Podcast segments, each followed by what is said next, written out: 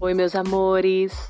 Hoje nós iremos falar sobre a força que você tem e o quanto é importante que você acredite nela, porque muitas vezes a tristeza bate em nossa porta com uma força tão grande que permitimos a sua entrada. Nós somos envolvidos por uma tempestade de lágrimas e de dor também. E nesse momento você descobre que seu coração fez morada para uma legião de negatividade.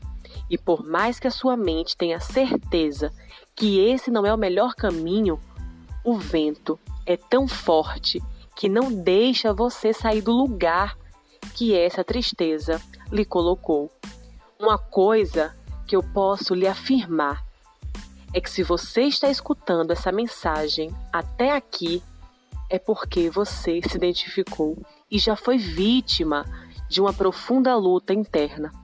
Somos tão invencíveis que não conseguimos combater a nós mesmos. Somos tão fortes que não conseguimos pedir ajuda.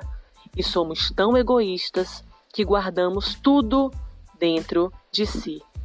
E no final descobrimos que um abraço de coração cura e que amor próprio vem quando se descobre a força que tem.